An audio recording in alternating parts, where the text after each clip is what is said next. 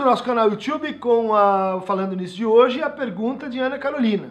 Olá, professor, você poderia falar sobre a dificuldade de identificação de, da própria sexualidade na idade adulta pela visão psicanalítica? Bom, o campo é bastante vasto, né? Quer dizer, a, as relações com a, com a sexualidade, as dificuldades de aceitação de tudo que tem que ver com esse campo, elas são uh, distintivas e básicas para a gente entender o sujeito quando a gente fala na psicanálise. Mas uh, aí a gente teria que pensar na sexualidade num sentido mais extenso, mais ampliado uh, do que o senso comum, que, que junta um pouco ela com, com assim coisas de sedução e com experiências de prazer genital.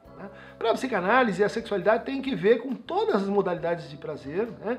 oral, anal, fálica, escópica, é, ligada à voz, ligada ao corpo, ligada à respiração, ligado ao discurso, ligado à fantasia, ligado aos ideais, ligado, enfim, a sexualidade ela vai, vai ter, vai ser um princípio de, de intrusão e de entrada do, do desejo. Né? No fundo, a maior parte das dificuldades de aceitação da nossa sexualidade tem que ver com uh, posicionamentos meio complicados com relação às nossas fantasias. É assim que, que geralmente a gente recusa, por exemplo, as nossas orientações homossexuais, é assim que a gente recusa uh, aquilo que a gente acha, né, na gente, que não vai assim agradar o mundo, não vai agradar o outro. Por quê? A gente acha. Né? A gente acha e como que então a gente pega a nossa fantasia e usa ela para, para produzir uh, mediações sociais,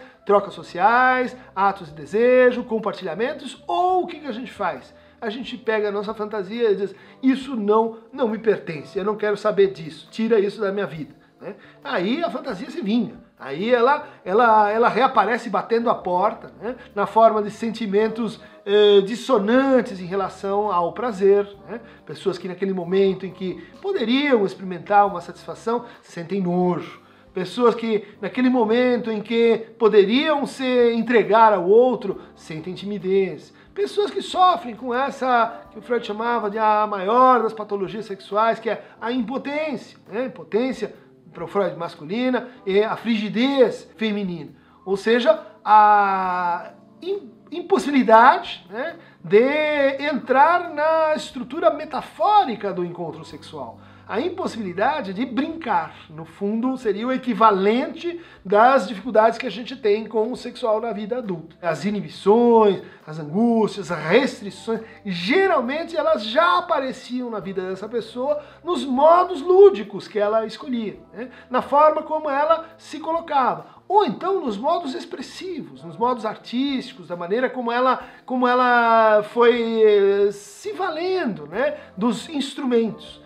Porque, no fundo, os, uh, os nossas zonas erógenas, né, elas, elas eh, foram criadas por uma história de contatos e desencontros e encontros, mas elas são como que instrumentos uh, acoplados ao corpo. E que, se a gente não descobre como usá-los, se a gente não se autoriza a usá-los, elas ficam ali, atrapalhando, né? E, uh, sendo, assim, a gente os carrega, mas, uh, mas não usa, mas não brinca, mas não extrai satisfação. As dificuldades de, de assumir a, a sexualidade estão ligadas às dificuldades de como usar a sua fantasia. Né?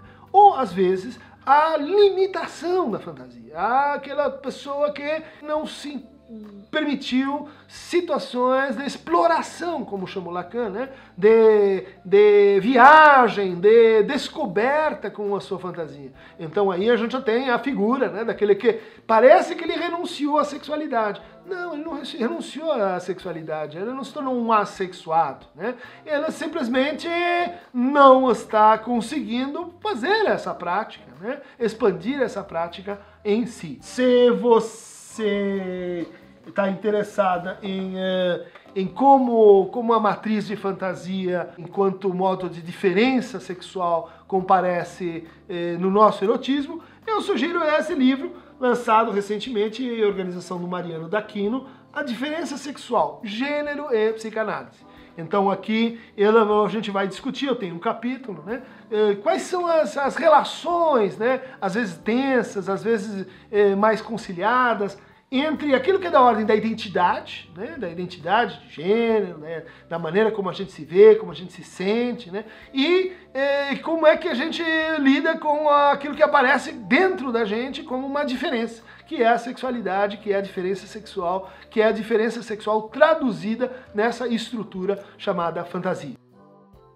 Para receber mais fragmentos genéricos e diferenciais da sexualidade aqui no canal, clique no Aqueron Tamover. Música